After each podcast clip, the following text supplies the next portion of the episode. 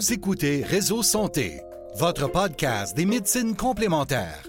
Voici votre animatrice, Marie-Lise Pelletier. Bonjour et bienvenue à Réseau Santé.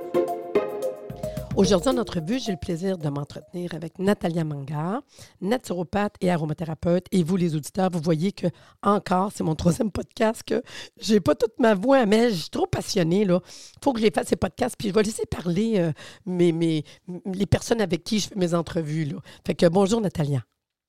Bonjour Marie-Lise, merci de m'accueillir dans le podcast, mais aussi dans la conférence au colloque d'aromathérapie. mais c'est ça qu'on parle aujourd'hui. Là. Le colloque, c'est dimanche, là, ça s'en vient à grands pas. Et toi, toi, toi, toi, juste te dire que tu fais partie de nos chouchous. J'essaye à chaque année de dire, ben non, écoute, on ne ferait pas venir Nathalie encore, mais à chaque fois, à chaque fois, le document que tu donnes à tous les participants, l'information, les thèmes. Écoute, la dernière fois, c'était sur l'Alzheimer. J'ai tripé bien raide. Puis là, tu nous arrives encore avec un thème que j'adore, complètement ailleurs, mais avec tellement de réalité. Et j'aimerais que tu nous en fasses part de ta conférence et du thème. Fait que, explique-nous de quoi tu nous parles dimanche. Mais en fait, euh, dimanche, je vais faire une conférence que j'ai inventée moi-même de A à Z. Y a plusieurs euh, confrontations que j'ai eues et réflexions qui va s'appeler l'éco-aromathérapie. Parce qu'on parle beaucoup d'écologie, on parle de préserver l'environnement, on recycle, on est minimaliste. Enfin, bon, tu sais où, on est présentement, là, c'est vraiment très euh, en vogue mais j'entends jamais parler d'écologie et d'aromathérapie. Alors, la réflexion, en fait, qui m'a amenée à cette conférence, parce que cette conférence que j'ai faite, c'est le développement d'une réflexion. C'est une ouverture, en fait, à des questions qu'on doit se poser et des questions qu'on va se poser ensemble et qui, j'espère, par la suite feront leur bout de chemin chez les personnes qui vont assister à la conférence. Donc, l'éco-aromathérapie, ben, c'est un questionnement sur notre lien avec les huiles essentielles et euh, la nature qui est autour. Donc, toute l'écologie et aussi, ben, tu sais que euh, moi, c'est ça en fait qui a ouvert la, réflexion, c'est la quantité de plantes dont on a besoin pour faire des huiles essentielles. Hein. Donc, tu sais que Exemple, pour faire euh, un litre de mélisse, on a besoin de 10 000 kilos. C'est impressionnant, tu sais. Mais tu sais, une feuille, ça pèse pas lourd, là. Mais non. La rose, on a besoin de 4 000 kilos de pétales. Donc, je me dis, tu sais, quand on les a dans nos flacons, qu'on les respire, qu'on les utilise, c'est vraiment le fun, on aime ça, c'est, ça nous parle parce que les, les, huiles essentielles viennent se connecter à notre cerveau émotionnel et ça, ça, peut nous, nous, nous sortir d'une dépression, nous remettre dans la joie, la bonne humeur, calmer de l'anxiété. Donc, et ça marche et c'est efficace et c'est vraiment excitant, les huiles essentielles. Donc, moi, là, je suis une vieille naturopathe. Hein. Ça fait 23 ans. ça fait 23 ans que, que je, je, fais des consultations et ça fait 23 ans que ben, je pratique l'aromathérapie à travers la naturopathie. Ben oui. Donc, au début, il y a 23 ans, ben, cette question-là, elle ne se posait pas. Parce que euh, moi, je connaissais les producteurs à qui j'achetais mes huiles essentielles à l'époque. Je connaissais les distilleries, on avait accès à ça. Mais aujourd'hui, quand tu as un flacon dans la main, ben, tu ne sais pas d'où il vient ton flacon, c'est qui qui l'a distillé, c'est dans quelles conditions ça a été distillé? Est-ce que les personnes qui ont travaillé à faire cette huile essentielle ont été euh, rémunérées correctement? Est-ce que l'eau qui a été utilisée était de bonne qualité, l'alambic, euh, ça ressemblait à quoi, euh, l'environnement. Est-ce qu'on est en train d'épuiser les sols à cultiver et recultiver et encore recultiver euh, de la lavande, de la rose, de la mélisse, etc. tu sais, ce que tu me dis présentement, je te jure, là, puis n'oubliez pas que je parle pas pour le fun, parce que j'épuise ma voix, puis on parle, parle d'épuiser la planète, tu sais. Mais moi, j'ai des frissons quand tu me dis ça ça me touche, tu sais, tu es, comme moi, tu, restes près du bois, de la nature, puis de savoir qu'on épuise la nature, ça, me fait quoi quand même, tu sais? Fait que dans le fond, c'est l'inconscience. Fait que si on pouvait savoir en conscience, comme tu dis, de, comprendre tout ce qui se passe quand on fait fabriquer une huile essentielle, mais le monde ne sont pas là tout, hein? Parce qu'on est dans un mode de consommation, hein? On est dans un mode de consommation, puis honnêtement, même moi, parfois, tu sais, quand il faut aller vite, ben, tu réfléchis pas, tu prends Ben ce que tu as l'habitude de prendre, tu pars, tu regardes pas si c'est recyclable, écologique, etc. Donc, je comprends, qu'avec les huiles essentielles, peut-être la question s'était pas posée parce que ben, ça va vite, le monde va vite, on fait nos trucs vite. Mais là, ce que je propose, c'est un temps d'arrêt pour ouvrir cette réflexion. Hmm. Et bien sûr, c'est, je pourrais dire que ma conférence, elle aura deux parties. C'est qu'est-ce qui m'a amené à cette réflexion avec quelques cas euh, alarmants, en fait, avec quelques plantes en danger, quelques Il y hein? Il y forêts en danger aussi, etc. Et quand même, moi, je suis une fille d'action. Je suis une, euh, une fille calme, patiente, mais je suis quand même une fille d'action à ma manière. Et je vais, je vais ouvrir en fait des voies et des pistes pour peut-être mieux consommer les huiles essentielles et se poser en fait les bonnes questions avant de les utiliser. Donc on va, on va avoir des trucs, on va avoir des hum, même des, des- des comparatifs en fait avec des huiles qu'on utilise souvent parce que ben, le problème c'est qu'on utilise souvent les mêmes huiles essentielles. Ben oui, c'est Quand ça. t'as le rhume, quand t'as le rhume, là, quand t'as mal la gorge, à quoi tu penses? Hmm. Dis-moi, Marie-Lise, Rapide la... de même, ma préférée, Ravensari. Bon, Ravensari. ben voilà. Ouais, je sais. Tu penses à... Ra- C'est pas la pire, mais tu penses à Ravinsara, tu Ouais. penses à Eucalyptus radiata, tu penses, tu vas penser, tu vois, Mm. la menthe poivrée quand t'as, quand t'as mal la tête, problème de digestion, mais tu vas pas penser à tout un panel d'autres huiles essentielles Mm. qui ont les mêmes vertus, mais qui sont moins utilisées et que peut-être on devrait aller euh, utiliser pour en fait diversifier les ressources. Puis là, c'est quoi? C'est ça qui m'a- m'amène quand même à dire comment que c'est important la connaissance en aromathérapie. Parce que dans le fond, quand on a la connaissance, puisque beaucoup de monde malheureusement n'ont pas, bien, quand on connaît les molécules, les formules biochimiques, on peut arriver à aller chercher des, des huiles essentielles presque identiques, mais moins chères, moins d'abus, surtout ici au Québec, parce que tu dis ça, je me suis retenue, là, mais j'aurais parlé des sapins, des pins, des, des arbres, des conifères, tu sais. Je pourrais t'en parler des, des huiles du, du- des huiles essentielles du Québec parce que moi, ben, je, je distille hein, euh, Ben du oui. sapin, du noir, des pinettes blanches, euh, de la Mm. pruche. Je distille ces huiles-là, mais quand même, quand je vais chercher ma, ma- ma matière première, souvent, pas toujours heureusement, Dieu merci, sinon je serais en dépression, mais quand je vais chercher ma matière première, c'est des, c'est des messieurs qui m'appellent parce qu'ils viennent de faire des coupes, des coupes d'arbres, mettons, pour défricher un terrain, pour construire une maison Wow. tu vois? Ou des fois, c'est un monsieur qui coupe un beau gros pain blanc devant sa maison. Magnifique! Mais il a peur qu'il tombe sur son toit et qu'il fasse des dégâts. Donc euh, là, il a coupé le beau vieux gros pain et puis moi, je m'en vais chercher les, les branches. Mais tu sais, ça, ça me fait de la peine à chaque fois. Oui. Parfois, ben, parfois, il y a des arbres, tu sais, il y a des forêts quand même ici qu'on qu'on élague parce qu'il faut entretenir la forêt. Donc, tu sais, Mhm. il y a des arbres, il faut les couper parce qu'ils sont en train de, de- de mourir. Donc, au début, tu sais, on voit les signes de mort imminente d'un arbre, là. C'est pas dur. Donc, on va, les- on va les marquer et l'hiver, on va les couper. Ils vont tomber. Puis, au printemps, ben, là, on va aller euh, ramasser euh, les branches et les ramener à la distillerie pour faire de l'huile. Donc, ça, c'est correct. Mais c'est pas toujours le cas. Et Mhm. quand on achète, par exemple, nos huiles de conifères euh, et qu'on ne sait pas d'où ça vient, ben souvent, en fait, les, les grossistes en fait, d'huile essentielle ben, achètent leurs huiles aux, euh, aux personnes qui font affaire avec des résidus de, l'industrie de la foresterie. Donc, c'est pour ça que, par exemple, l'huile de pruche, elle est plus chère parce que en foresterie, mettons, euh, on n'utilise pas la pruche. Non, c'est ça. Tu vois, donc ça doit être vraiment des artisans distillateurs qui la font, la pruche, parce que euh, ben, il y a beaucoup de sapins, il y a beaucoup de pins, il y a beaucoup de, il y a des épinettes, euh, du cèdre, ça, ça va en grosse quantité, mais ça provient quand même de l'industrie euh, forestière de, de coupe d'arbres. On n'est hein. pas, on n'est pas au même niveau, là. On n'est pas à la même place.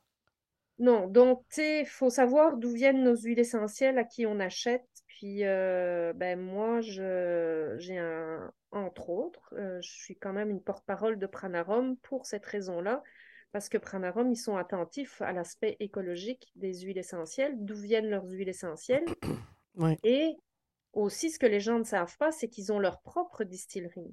OK. Ils ont leur distillerie euh, en France, ils ont une distillerie à Madagascar, je crois qu'ils ont en Bulgarie aussi. Donc, tu sais, il y, y, a plusieurs pays où ils ont leur distillerie et ils peuvent contrôler la production de A à Z. Je sais que. Ouais, désolé. Je sais que tu. Mettons, quand tu parles de ça, moi, je pense à Dominique Boudou, là que tu as dû ben côtoyer toi aussi. Euh, j'ai eu ma formation avec Dominique Boudou, aromathérapie scientifique, puis je l'aime beaucoup, Dominique aussi. Là. Mais ce que j'aime de lui, c'est un peu ce côté-là, que dans ses cours, ses formations, il expliquait comment que lui, il part, puis il s'en va rencontrer le monde, les personnes qui s'occupent de, de, culture, qui s'occupent, puis tu le vois, là, la famille, comment est-ce que c'est, qu'il n'y ait pas d'abus, pas qu'il n'y ait d'abus par rapport aux cultures. C'était beau, là, comment est-ce qu'il explique, là, puis de faire affaire avec des compagnies qui ont des euh, chromatos, d'aller voir euh, les fiches, tu sais. Et aussi, ce qu'on ne dit pas, c'est que Pranarom, par exemple, euh, à Madagascar, a créé en fait un village autour de leur distillerie. Oui. Donc, ils ont créé une école, un dispensaire euh, pour les personnes qui travaillent à la distillerie. Ça, ça, a créé de l'emploi et apporté un peu de qualité de vie mm. aux locaux. Donc, ça, c'est beau. Donc, ça, c'est des choses qu'il faut savoir. Puis après, ben, avec nous, tu sais, à notre niveau, quand on a l'information dans nos mains, ben, ça va nous permettre de faire des choix éclairés. Puis moi, le but de ma conférence, c'est d'aider les gens à faire un peu plus de choix éclairés quant à l'achat, la consommation et l'utilisation aussi d'huiles essentielles. On va voir que dans certains cas, c'est pas utile d'utiliser des huiles essentielles. Tu on peut utiliser euh, euh, de la gémothérapie, des teintures mères, euh, d'autres produits. Donc, c'est y aller avec parcimonie, mais de les utiliser quand on en a besoin, par exemple. en conscience. En conscience. Donc, je ne suis pas anti, je suis pas devenue anti-huile essentielle, mais je t'avoue que quand j'ai eu la prise de conscience de où on s'en allait, parce que le problème, en fait, majeur, c'est quoi? Ben, le problème, c'est que la demande mmh. excède l'offre. Il y a beaucoup plus d'offres que de, de, de demandes que d'offres. Mm. Donc, il y a des, faut savoir qu'il y a des, des, compagnies, par exemple aux États-Unis, qui ont déjà demandé à Pranarum une quantité de Ravinsara qui excède leur production. incroyable. Hein. C'est impossible. Donc, puis même Pranarum, eux, ils veillent, par exemple, à, à ne pas vendre toutes leurs huiles essentielles à une même personne. Ouais. Ils, dispatchent les huiles, ils dispatchent la ressource pour que tout le monde en ait un petit peu. Non, mais c'est correct chacun a droit à son petit bout parce que s'ils vendent toute leur production de Ravinsara à une compagnie euh, américaine, ben nous, euh, qu'est-ce que, tu sais, on n'en aura plus. Donc, euh, ça, c'est toutes des, choses importantes. Donc, tu vois, la conférence, ça ne sera pas une conférence sur les molécules, les actions, etc. Mais je trouve qu'on devait un peu rendre hommage à l'esprit du monde végétal mm-hmm. en l'approchant avec respect et conscience. Oui. Puis, tu sais, c'est un peu euh, dans la même euh, vague. La raison pour laquelle, que quand on achète une huile essentielle, qu'on achète une huile essentielle, où est-ce qu'on va retrouver toutes les informations sur notre bouteille? Ou dans, dans l'information de quand tu l'achètes. Parce qu'il faut que tu aies tout ça, parce que sinon, tu ne sais pas d'où ça vient. Tu ne sais pas comment ça a été fabriqué, tu ne sais pas ce qu'il y a en arrière. Puis des fois, le monde, il ne se réalise pas de ce qu'ils peuvent mettre sur leur corps, en fait, là. Puis euh, d'où ça vient, là? Puis moi, je pense que c'est important, là. Puis le respect, comme on dit, l'écologie, l'environnement, euh, comment se sert de, ces produits-là, puis pourquoi hein, qu'on s'en sert vraiment, là, c'est fou, là.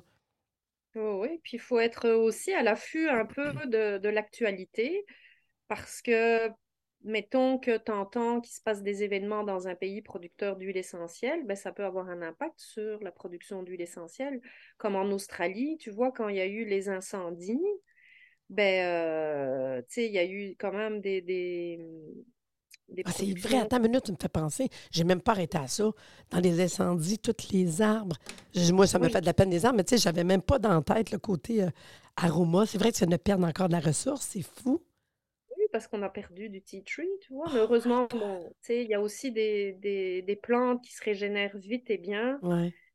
Euh, les dégâts sont pas trop importants, mais ça a quand même eu un impact donc, tu sais, aussi le, côté euh, climat, par exemple, la météo, les changements climatiques, ah ils vont avoir un impact sur, exemple, la production de, tu connais le teintuyanol 4? Oui. Bon, ben, le teintuyanol 4, euh, il y a des années, on n'en a pas. parce que qu'il n'y a pas eu assez de soleil, il y a eu trop de pluie, la météo n'était pas bonne. Donc, euh, c'est la plante n'a pas donné assez de molécules. Et, euh, et, à la distillation, le rendement est super faible. Donc, à ce moment-là, ben, on, doit en, on doit en utiliser une autre. Donc, ah, ouais. C'est fou, hein?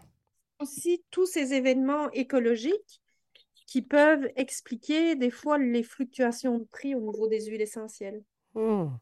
C'est ça que des fois, on ne réalise pas. On ne réalise pas hein, pourquoi ça coûte cher une, puis l'autre. Puis, on a beau l'expliquer, mais tout ce qui est en arrière, la, parce qu'on parlait tantôt de la Ravensare, puis euh, pendant la pandémie, euh, avec la COVID, sais que là, c'était parti la folie furieuse, puis il n'y en avait plus. La folie, Non, mais il n'y en avait plus. Le monde disait, il n'y en a plus. Mais c'est ça. Si on épuise, parce qu'on on, s'entend que si quelqu'un disait c'est celle-là la meilleure, bien, tout le monde a un prix. C'est fou.